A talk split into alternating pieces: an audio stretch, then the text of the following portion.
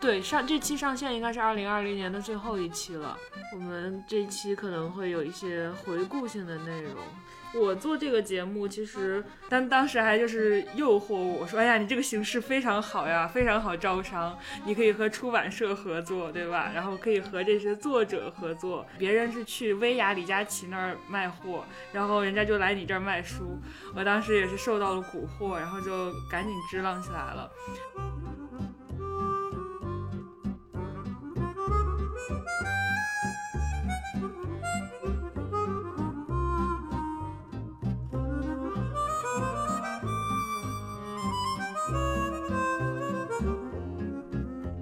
这个就跟人分刺猬、狐狸一样，就有的刺猬就做一件事嘛，狐狸就是做很多件事，这个符合他们的本性。前提是认清自己是一个什么样的人。然后我想来想去，我我还是想做一个百分百的人，对。但现实是我做了好多个及格，甚至是良好的事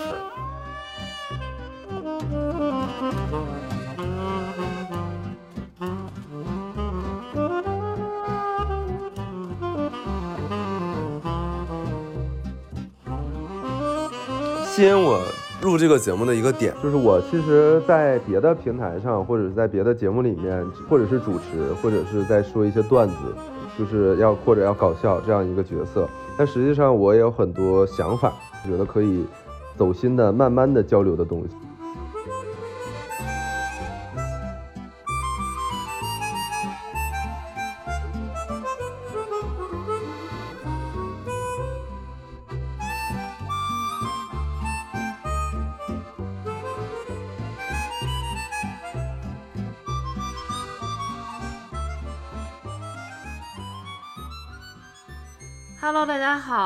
迎收听今天的读书 DJ，我是今天的值班 DJ 张琳。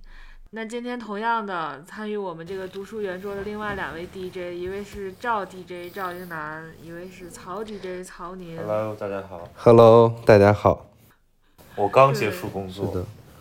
我我有一些微醺。刚结束工作。一个人刚刚有一些微醺，而我在家里已经看了一夜的书。对我都觉得你，我都很生气。今天晚上居然要录音，就是一个读书节目，居然打扰我。你不是有对象吗？你为什么不过节啊？我跟我对象明天过节，因为我跟我对象这个周每周晚上都在一起，我们想分开一晚上。天哪！所以今天晚上就没有在一起。天哪！新时代独立女性。对，上这期上线应该是二零二零年的最后一期了。我们这期可能会有一些回顾性的内容。编导给我们发来了一个小惊喜，就是他帮我们整理了这个二零二零年的一些读者评论，让我们自己读一读吧。好呀，好呀。近朱者赤吗？赵英男确实比以前深刻了，哈哈。这期让我想到了包容，什么呀？我妈妈昨天给我打电话，她说她听了这几期的读书 DJ，看了施南那一期的他在读什么。她说你不要再消费赵英男不读书这件事情了。我要是赵英男，我也会感到难受的。然后我就非常的愧疚，反思了一整天。我还跟我还跟石楠说，我说我们不要再消费赵英男不读书了。没有，你这样会搞得别人以为是我就是玩不起，或者别人以为是我那个什么，就是明明不读书，然后还不让别人讲。没有，就是我觉得真正有自信的人，他是不会在意这些旁人的诋毁的。就是我每次都是一笑而过，因为我知道自己是有强大的底蕴和内涵。这些不是用简简单单的读一两本书，用读书的数量来衡量的。妈妈，你听到了吗？对啊，我就是那种就是，就是在外人眼里看来就是，比如说上学的时候那个每天玩不做题，然后结果考试考很好。对我就是这样的人，I'm confident。你就是你在给自己树立这种被坏学生喜欢的好学生人设。你看嘛，又有别有用心之人给我扣帽子。就是一个赫鲁晓夫。我我想问曹宁，读那么多书，联想是很丰富的，怎么做到把那些东西平静的放在那儿，不会经常被胡思乱想扰乱思绪吗？天哪，快曹宁，有人问你呢。呃，谁说很平静啊？非常非常扰乱啊。曹宁每天心里在跳舞。也不要再消费我这个看很多书，好像什么都懂的人设了，我不行了，我已经装不下去了。为什么我们大家都对自己的人设不是很满意啊？就是一边是赵英男，我妈说不要再消费他不读书的人设了，然后曹宁又不想让大家消费自己读书的人设，你们到底想怎么样呀？我特别后悔，就是我大学的时候去参加一战到底，然后当时的那啊个编辑问你还参加过一战你要是不？说你参加了一战到底，我们都不知道你参加哦了一战到底。天哪，我就感觉好像我自爆了一些黑料，然后我就很很雷人。他问我有什么呃那个爱好，就他要给我熬一个人设。我说我挺爱看书的，我有很多藏书。他说那就这个了，然后我就被塑造成了什么读过三千本书的什么天呐！傻逼编辑。天哪，我这我没有说我读过三千本书，哎，我我只是说我大概有几千本书，对，就是完全就是被标题党了。所以那天我在那个就闲宁期的群里看到有人不是在黑蒋方舟嘛，我其实特别能理解，我觉得正常人不会说出这种很没有逻辑的话，对，那都是被营销驱使的。对凝都是凝视过深渊的人啊，我们。我我很同情他，我想听赵英男讲考试技巧，如何看一晚上的书，转天便能，看我的人设非常的深入人心。天 哪，你这样是误误导误导我们的听众朋友没，有满分有一百五十分澄，清一下。技巧就是参加一个满分一百五十分的考试。你看，这还有一个读者说，你看啊，其实一直到现在都在想着必读书目、世界名著。说实话，《傲慢与偏见》《战争与和平》等等这些书，我只是听过故事，会有一种不读这些必读书就不够格的一种读书迷茫感。我一直以来更多会读感兴趣的书，或者想要去学习新知识，就找书来读；再或者特别喜欢有着优美文笔的书，很喜欢三毛的书。在这个读书的过程中，还是会有，嗯，这个书好多人都推荐是经典必读，我不读是不是就缺了什么？但就在今天听了曹宁的分享，感触颇多。如果读的书可以与我的生活互相映照，可以运用到生活或者联系到生活里去，或者生活里遇到一件事，想起看过的某本书中的某个片段，那这真的是满足的，这样就可以了。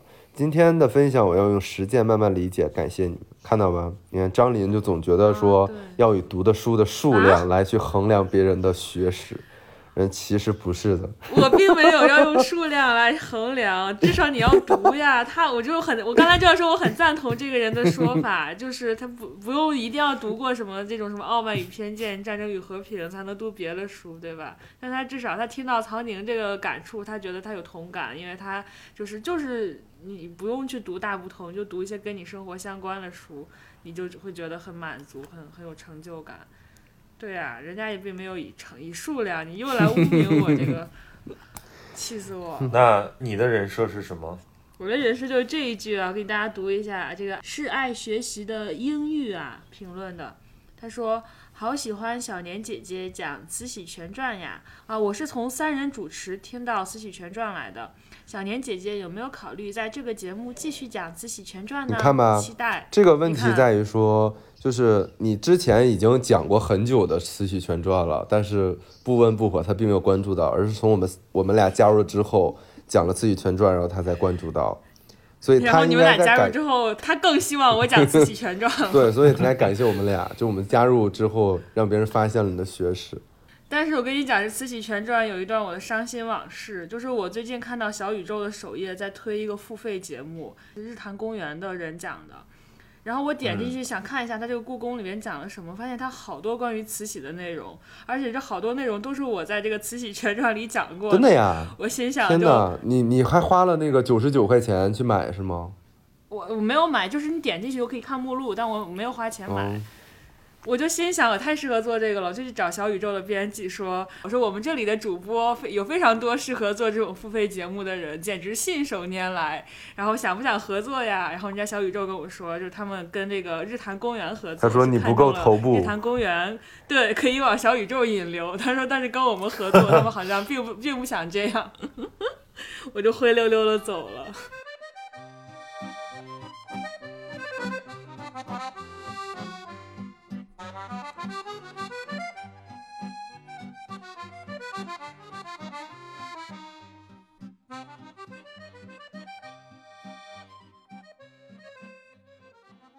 其实我我最好奇的是英男做这个播客的原因。我我今天还把一个评论截图发到了群里，有个有个读有个听众就很说很好 奇，赵英男做了一年的读书节目，没有读过一本书，究竟是怎么做到的？嗯，我觉得就是吸引我录这个节目的一个点，就是我其实，在别的平台上或者是在别的节目里面，只是一个主呃，或者是主持，或者是在说一些段子。就是要或者要搞笑这样一个角色，但实际上我也有很多想法，是有一些我内心里的，然后我觉得可以走心的、慢慢的交流的东西。但是我之前参与的，呃，无论是自己做的节目，还是说奇葩说这种，都是要很快，要有节奏，不能垮这种的。真的能够静下来、静静的去表达自己的这样的东西，其实很少。所以我觉得，读书 DJ，你看。一开始我们那个观众说嘛，说感觉赵云南都变深刻。其实我看到这样的评论是很很开心的，因为我觉得他展现了，他给我他有一个机会，就是让我有一个另一面的自己表达出来，展展现深刻的地平台。嗯，但另一个方面就是为什么我不读书还做了这么久的读书节目，就是因为就是 要配合张琳的工作，因为我们有很多的读书节目，那怎么办呢？对吧？就是可能会有朋友误解说我不读书，然后我做读书节目，我会感觉很痛苦或者很吃力，那肯定不会，对吧？就是我我也能听懂别人说什么嘛，只是说我自己可能平常也是以前读书比较读读的比较少。而且我正是因为参与了这个节目，包括我们我们在拍他在读什么的过程中，拍马克书那一期，在跟他关掉摄像头之后，他跟我讲，他之前跟我一样也是个不读书的人，他通过读书得到了很多东西，以及他之前因为不读书失去了很多东西。跟他交交流完之后，然后让我产生了说我要读书的强烈念头，也是从那之后我才开始。有意识的去读书，或者慢慢的想要让自己养成读书这个习惯。而且我觉得第三点就是因为有你的加入，这个我们这个读书节目跟其他的读书节目就是有了迥然不同的色彩。有一些反派言论，不然的话，你说我和曹宁两个人吧，就是比上不足，但是加了你之后，我们就比下有余了。天哪，我太惨了，我是一个丑角。但是你是一个色彩，你是一个印小天。对对对对对。你是不一样的颜色。那曹宁做这个节目呢，就是你作为一个，就是你的文化水平可能远高于我和赵英男，你为什么还要忍受我们这些就是文化毒瘤，愿意跟我们一起做这个节目？一定要这么洞悉灵魂吗？你这样问我真的就不想做。他心想，确实是。嗯，没有。其实我觉得就是读书呢，确实 是个很私人的事儿。就是我也我也必须要这个向大家承认，呃，我已经很久没有这个，就是这读书肯定不如以前那么呃专注和认真了。他们最近说我特别像一个走学艺人，就是的各种串场，全国跑着参加活动。确实，它就是影响我的专注力嘛。因为我觉得阅读就是跟锻炼肌肉一样。锻炼肌肉你也得热身，然后你得让自己的身体适应一个拉扯，然后经过休息，然后生长，它才能够强壮。但是，呃，这种快节奏的生活让阅读变得艰难，是因为没有机会去让自己的心安定下来。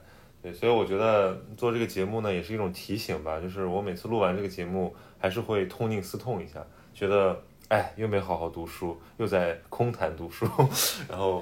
会给我自己提个醒。大大家听到你这个说了之后，就会发现原来我们这个节目就是三个没有在好好读书的人空谈读书的一个节目。不是，我觉得吧，我们都承认阅读有价值，但是我们没有必要就是熬一个阅读的人设。对，反而我觉得我们的作用真的不是为那些呃爱看书的朋友提供一些谈资，而是为那些就是可能不得其法而入，或者说他呃犹豫，或者说他可能。揣着一个奔着一个爱读书的人设，但是其实他不好这口，没有真正的找到自己的那种朋友们。我觉得你这个是是用户画像真的很妙哎，而且我觉得你说的这类人应该是大多数人吧。我做这个节目其实最开始做就是一个人的读书电台的时候，就是英男建议我做的嘛，因为我总是会给。跟他推荐书，然后问他最近读什么书了。他可能太烦了，就心想让我做自己做一个节目，把这个做成节目跟别人讲吧。对，但当时还就是诱惑我说，哎呀，你这个形式非常好呀，非常好招商，你可以和出版社合作，对吧？然后可以和这些作者合作，别人是去薇娅、李佳琦那儿卖货，然后人家就来你这儿卖书。我当时也是受到了蛊惑，然后就赶紧支棱起来了。但是就自己做这种一个人的读书电台，因为我是一个其实挺怵表达的人，就是我看着一个。读者投稿，听着一个读者投稿，然后让我去对着这个投稿再布拉布拉输出我的一些观点，我会就是不知道从何说起，然后我每次说就会特别不自在、不自然，就像要做一个课堂演讲一样，就很紧张。然后我就想说，那什么方式可以让我放松下来？其实我觉得你们俩是我能想到的两个最能让我放松下来的交流的人，所以才就是找了你们两个，就相当于是。帮我做放松的两个男人，就是后来慢慢做了一两期之后，我觉得这个谈话特别像，就是每周的一次例会，然后但这个例会又不是像这种工作例会一样，就更像是一个思想汇报，就是呃就是思想交流，对，然后大家都同龄人嘛，然后可能处在人生差不多的阶段，就来这里交流一下思想，然后读书反而成了一个呃。载体或者说一个不是那么核心的一个东西，但我觉得这样还挺好的。其实你之前做的那种特别像行为艺术，又没什么人投稿，又没什么人听，但是一个人就是 苦哈哈的。但是我觉得，我觉得其实咱们咱们本质上就不是一个这个书评节目，对吧？呃，其实我我我其实挺喜欢一档播客的，而且我一般不向人推荐播客，但有一个播客我真的就是见了人就推荐。就是那个呃文化土豆嘛，对我就挺喜欢的。他们就里面喜欢聊一些书，其实他们就是呃也发散，不过他们的那个书的内容占了更大的比重。但我觉得我们是呃反过来，就是我们其实是只是书只是给我们提供一些话题和一些角度，但是我们更多的还是一个就像老友记一样生活类的呃关于成长类的。所以我觉得他能吸引来的朋友们应该也是就正在成长的。说明它还有无限可能的，对，无限可能 X。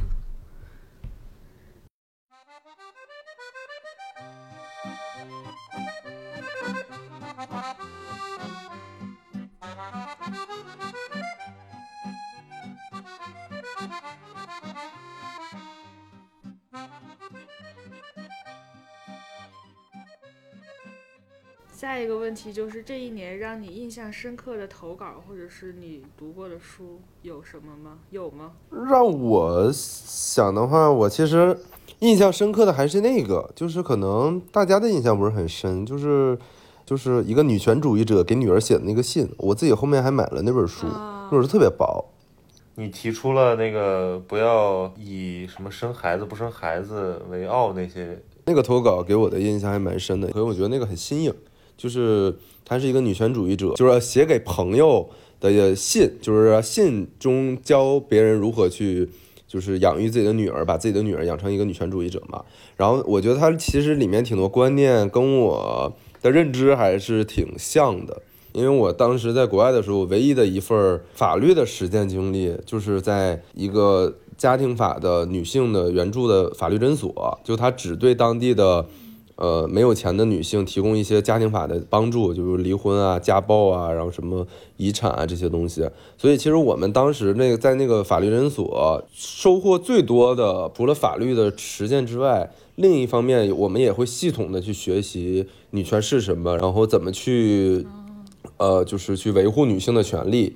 女性的权利究竟是一个什么样的意义？就在。就那段时间，那半年其实是我就是接受女权教育，我觉得算是比较比较全面的半年。所以我回国之后，就是包括这几年，然后看到呃国内的女权的运动也在兴起，但是呃也会有朋友跟我讲说，那一种群体或者一种声音要平权的话，它是声量一定要够大，这样才会被人注意到、被吸引到。我觉得也有它的道理吧，但是。我是因为我自己看到现在国内的很多性别对立，然后矫枉过正的事情，我感到很遗憾。所以再加上我之前受到那个教育，所以我我那一期的投稿一一直让我印象很深刻。我包括那本书，其实它是一个小窗口，能让我们了解真正的女权是什么。它传递了很多正确的或者很很多正确的观念。对，嗯，而且就是女权主义者，就是它就是一种身份嘛。它里面开篇就说，你女权主义者不是可以培养的，就是你要要么你就是是，要么就不是。他没有一个说，我为了怎么着，然后 OK，我把自己变成一个女权主义者，这很难。就是就是它就是一种身份，或者是一种认同，或者一种信念。所以我觉得这个是一个基础。但很多我们现在国内的东很多人他没有认识到这个。这个他只是把它当成一种斗争的工具，一种武器，去攻击或者去捍卫什么，所以这是还是两件事情。那我推荐大家去读这本书吧，我觉得能有一些对不一样的东西。天哪，感觉张一楠真实的读了这本书。我读了呀，我刚才说了，我说我通过录这个节目，然后我尤其是马克书给我了启发之后，我就开始读书了，而我是真实的开始读书了呀，就是我。也读了一些，但只是因为我起步比较晚。对。然后张林现在看到就是落后的我，开始发愤图强。这些先进的 英美列国就开始欺辱我。我我是在开始跟我打舆论战。我是在鼓励你，我是在就是因为你刚才滔滔不绝，我们都我跟我们都插不上话，就感觉你真的读了这个书，然后有很多感想。我觉得我们的这个。节目出现了塔西佗陷阱，就是英男说他读了书，但是大家就觉得他没读书。我说我没读书，但大家觉得我读了书，真的是百口莫辩。大家就是刻板印象，不是刻板印象，是第一印象非常重要。就是所有的综艺节目，大家可以想一下，就是你第一期和第二期是最重要的，它就是人本能，就是我看到你第一面，我觉得你是什么样。可能你就是什么样了，在我的脑海里，因为我没有那么多精力，或者我给你那么多时间，包括剪辑后期节目呈现给你的时间，有那么多足够让我去改变对你的刻板印象。所以很多大部分人就是第一印象，第一印象觉得曹宁是一个就是书生，对吧？爱读书的，爱喝酒的那种，对吧？就是李白。式的人物，曹宁居然是个李白式的人物，我就想问了，爱喝酒是谁给我？你自己喝多了录节目，而且你在旷日持久里面也在说啊，自己什么没醉过之类的，对啊，对，还吟诗作赋。那所以你这一年让你印象最深的就是那首诗吗？今年真的说来很惭愧，这个。呃，就是真正就是读了一些书呢，也就是疫情期间，那真是没事干嘛，就是憋的只能看看书什么的。恢复正常了之后，那阅读计划是一个都没有完成。我原来是有阅读计划的，就是比如说一些书要，比如一个月看一本很重要的书，对吧？但是基本上都没有完成。乱七八糟的书倒是看了一些，但我我我印象挺深刻的是，我前两天看那本书。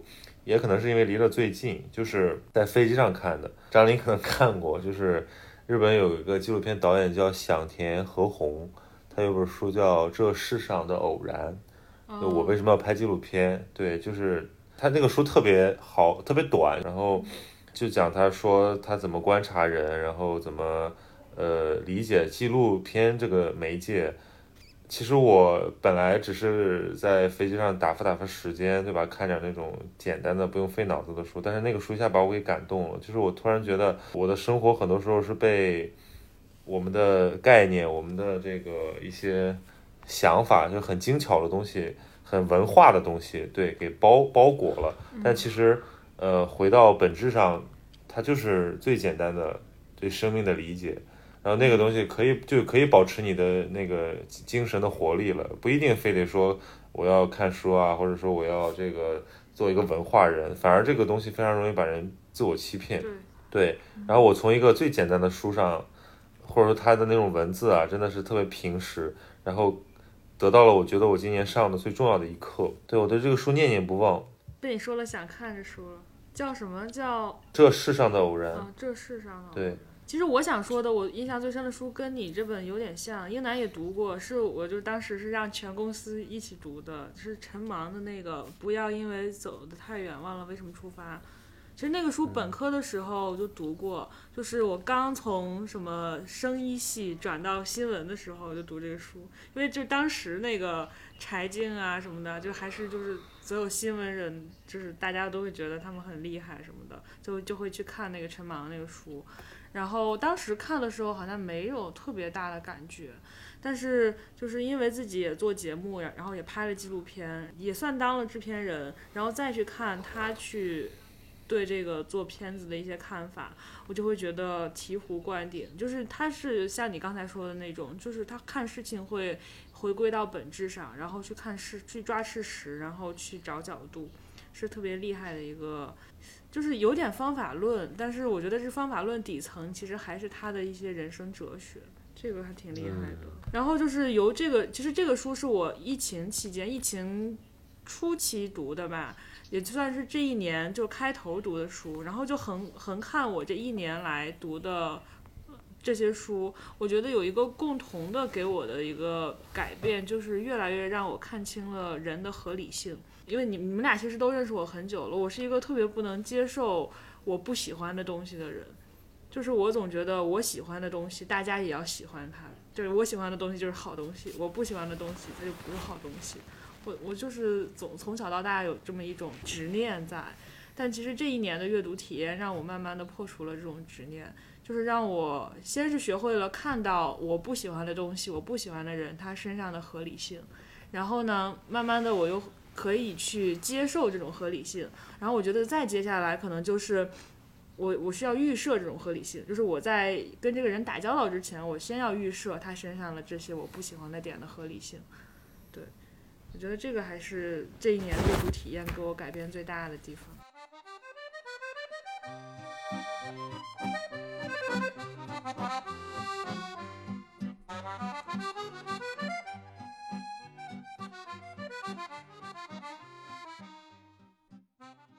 哎，但曹宁，我阅读只是我好奇啊，就是你这一年比之前来说，你的曝光越来越多，对吧？然后你参与了很多的活动，那这个有改变你，有让你怀疑自己吗？因为你今天一直在讲说，不像以前读了很多书或者静下来那样，然后说自己是走学艺人，这个这除了自嘲之外，你有一些，你是接受呢，还是觉得有一些难过，还是遗憾呢？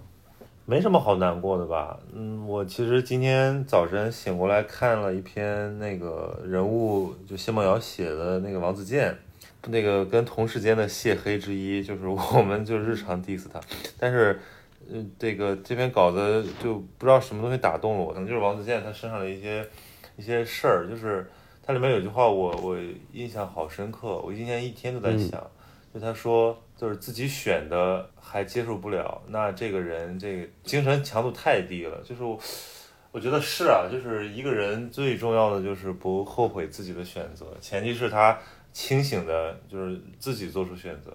我想想这一年得失，对吧？有有很多很快乐的东西，也有很多这个怅然若失。但其实想想也都是自己选的，没有人逼我。呃，就是可能。到年底了，确实应该反思反思，就是明年怎么做得更好，但是也不后悔。对我觉得读了很多书是为了让我们的生活过得更好，而不是说就是为了装逼，为了熬人设，为了嗯能够让大家觉得你很厉害。其实那样的话，我觉得这是欺骗自己。我觉得我可以面面对一个真诚的自己，我可以。呃，接受我的浮躁，接受我的呃，甚至是一些肤浅，呃，接受我的虚荣。对我觉得这些东西比从书里看来的一点点所谓的高大上的概念和理论要重要的多。就是我我有一种从内而生的直面自己和直面事实的勇气。归结一下，就是老子不 care 刚才那个 问题。你曾经 care 过这个问题是吗？是啊，我就觉得。我们很难避免，就是说考虑自己在别人眼中是个什么形象这个问题，对吧？虽然其实内心强大的人他不不可能表面上不在乎，但是对于那些我们真正在意的人，我们还是很在乎的。否则你说你还上进干嘛，对吧？你还你就你就自己待着就行了。对，所以我觉得我现在越来越可以直面自己了，真好。所以啊，我就说我们要把这个节目做得更加的精准，就是。呃，把我们的真正有价值的部分给放大，对，然后把一些模糊不清的东西慢慢的给减弱。嗯，我想说的是，我刚才听英男问曹宁这两番问题，我能感觉出来，其实张英男他虽然他是他在问你，但我觉得他可能自己更 是在互相榨汁纠结这个东西。那不是不是，我是在就是推己及人，我在假设你的合理性，嗯就你能问出这个问题来，那肯定是你自己首先在考虑这个问题啊。嗯对，所以我觉得这个问题在你身上可能问起来就是作为一个艺人，你一整年有很多的输入的时间，但是输出的时间可能机会或者时间没有那么多了，那你这时候你会不会感到慌张？不会不会，反而我觉得我现在输出的还是太多了，就是我没有那么多想要输出的，就是或者是可以输出的东西，就是就之前可能是被动输出，对吧？所以如果如果未来可能是能有越来越少的机会去输出，但是每一次讲东西都是能更精准的讲，然后更有的放矢的去讲，这样我是更开心的。我我是觉得。呃，我已经到了一个临界点，就是我一直在输出，就无论我的呃，就是就是工作也好，还是生活也好，还是说我的表达上也好，我一直在呃，就是输出，但是我很很少的去静下来反思，然后吸取营养的这样一个阶段，所以我也是今年我也在不同的场合我也讲过，就是我想要好好的去学习，去就是静下来，然后听别人讲，呃，然后吸纳、吸收，读书也好，还是或者怎么样也好，所以我不会觉得遗憾，就是我因为慢慢的去掌控自己生活的这种感觉，还是挺好的。你知道为什么吗？英男为？啥？因为就是咱们年纪大了。对，就是随着年纪的增长，就没有那么多说，哎呀，我我我要怎么着，对吧？我要别人关注我，我要我要火，我要怎么着，就就还好，就真的还好。天呐，我们已经到了在谈一群人聚众谈论要做减法的年纪了，是的。太可怕了。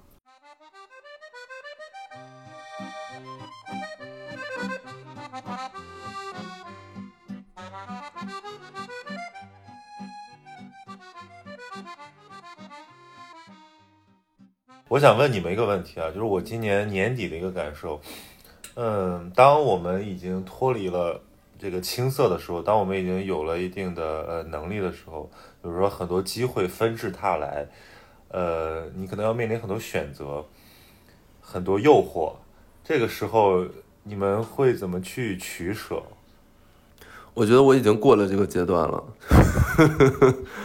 对我我好像也是，对，我好像一就是你们路都在自动屏蔽那些，我我觉得从我的角度，可能是从比如说上节目，然后有很多人有很多机会过来找你，然后你也会遇到，不管是生活上、感情上，然后工作上，都会有不同不各种各样的，你可能以前你想都无法想象的机会，或者是收入上面对吧？你想都无法想象的东西来就是找到你，然后这些所谓的诱惑啊什么的，但实际上，呃，就是我过来的感觉是，我觉得很这个东西是结果导向的，你很难前置的去判断哪什么我要拒绝什么样的诱惑，然后什么样的是好的，我要抓住什么样的机会，很难。我觉得你就保持一个原则，就是你不要做违法犯罪，或者让你能够会把你打入深渊的事情。就是这件事情，这如果我跟着他走了呢，我我就要我就一定我就我可能我这辈子我都或者我要花五年十年翻身，我就不要做这种事情。不是不是，难道难道有人诱惑你做这种事情吗？因为我接下来想说的方法就是，就是除了那些违法犯罪和可能会把你打入深渊的事情，那剩下的你就接受这些诱惑，或者是你随着你的心去走。你其实就是经历了可能就半年一年之后，你大概你就知道了，哦，那些不是我想要的，或者你有一些是我想要。但你在经历之前，你真的是，我觉得啊，一个人是很难说我喜欢什么和我不喜欢什么的。那张张琳呢？啊，我跟他相反哎，我是觉得你在这个经历这个之前，最好要知道你要不要这个，那不然的话，就人的时间是有限的呀，你能试错的机会也是有限的。但问题是你现在还很年轻呀试嘛，就是你才二十，就是你虽然说年纪大了，但你只是相比于零零后你大了，但你可能你还不到三十岁，对吧？你还有很多的时间去，就是在认识到问题之后去变成更好的自己。对吧？所以你，我觉得，但是就是，但是前提是你得知道你想要变成什么样的自己。就比如说哈，比如说现在有个大佬爱上我了，要跟非要跟我结婚，然后把他财产分给我。那我觉得我我我知道我我不要过这样的生活呀，我不想就是对啊，这是这是原则性问题，这个是不，我觉得这都不属于曹宁讲的诱惑里面，这是原则性问题，这是是我的可能，比如说我不想靠别人，我要靠自己的双手去赚钱，我不想去嫁入豪门，或者我不想花别人的钱被别人包养，这个是原则性问题，我觉得这个都不需要考虑的，这个是每个人有不同的自己的原，就这种肯定会。会你自己会有一个考虑，对吧？那我觉得有一些是一些你无法判断它是好是坏的，比如说那就有一个工作机会或者一一个邀请，然后你你可能就你你你没有办法拿主意的时候，你那你怎么办呢？那你就去呗，对吧？要么你就不去，要么你就去，你不要在这纠结。嗯啊，对对是不要纠结，就是最忌纠结，就其实，在纠结里边，你既浪费了时间，又没有什么结果。但有一个问题，我现在越来越感觉到，呃，极致的力量，就是我们越专注的去做一件事儿，这件事儿才有可能变得真正的出色。就是有的时候习惯于平均用力，尤其是那对那些呃小有天赋和已经就能力不错的人吧，就是你随便做做，可能就能做别人六十分，然后你用力做做，你就能做变成八十分。但问题是呢，我觉得你做七八个五六十分，做呃三四个八十分，好像已经一开始没不大了。就是对我来讲，我想做一一个一百分。但是我觉得可能就是每个人命不一样，就有的人他的命他就是要做一个用一生去做一个九十五分一百分的东西，有的人他的命就是用一生去做十个八十五分的东西，然后这十个八十五分的东西陈列在一起，在他这个人的垂类里边就是一个一百分的东西。我你能接受你自己是一个一生做了十件八十五分的事的人吗？这个就跟人分刺猬、狐狸一样，就有的刺猬就是做一件事嘛，狐狸就是做很多件事，这个符合他们的本性。就是这个前提是认清自己是一个什么样的人。然后我想来想去，我我还是想做一个百分百的人，对。但现实是我做了好多个及格甚至是良好的事儿。那也有可能是不是太着急了？你急于现在做出百分百的事儿，但是。你怎么知道你现在这个八十五分的事情，十年之后不是一个一百分的事呢？也有可能。所以我那天看到顾城的一段话，我就又把它发到了微博上，但意外的发现这段话好像很受到大家的，就很触动。他是这样说的：读曹宁微博的时间了。他说：“一个彻底诚实的人是从不面对选择的，那条路永远会清楚无二的呈现在你面前。”这和你的憧憬无关，就像你是一棵苹果树，你憧憬结橘子，但是你还是诚实的结出苹果一样。虽然它这个结尾呢有点荒诞，那这不就是我说的吗？就是你的命呀，你的命是什么样？对啊，就是，所以它的这里面的关键词是彻底诚实。就我相信，呃，一个人如果真的很真诚的面对自己的话，他是不用纠结的。但是人特别容易被环境影响，或者特别容易受到。一种虚幻的引诱，对我就想读书的功夫不也就是这样吗？就是帮我们能够，呃，让自己的心变得更清清澈，更诚实。呃，那些对更诚实，对。但如果走向了它的反面，因为我现在我看到大量的那种，就是我上次那播客也是这个主题嘛，就是大量的这个什么有知识有文化，然后特别呃厉害的人，他其实陷在某种东西里面而不自知。反而是这些很纯粹的，就是手无寸铁的，呃，简简单单的人，他能这个一招致命，可以直接面对自己的内心。我现在觉得后者比前者要厉害的多，或者要要圣洁的多。嗯。哇，我们的这这期节目没有想到走向了一个这样的结局。好了，那我们还有什么遗言吗？最后。我们不如说一个祝福吧，就是对自己和身边的人，或者我们的听友，在二零二一年可能实现什么，有一个小祝愿。那我就祝大家真实吧，真实的面对自己，面对别人。因为我其实这一年算是做了一一一年的访谈嘛，我确实发现了一些很真实的朋友，在他在和他们聊天的时候能被那种真实打动，但是呢，也聊到了一些不太真实的朋友。这个时候我就觉得我会生出一种佛心，也不是佛心，就是一种。有有点悲悯的感觉，就会觉得怎么还这个人怎么还看不穿呀？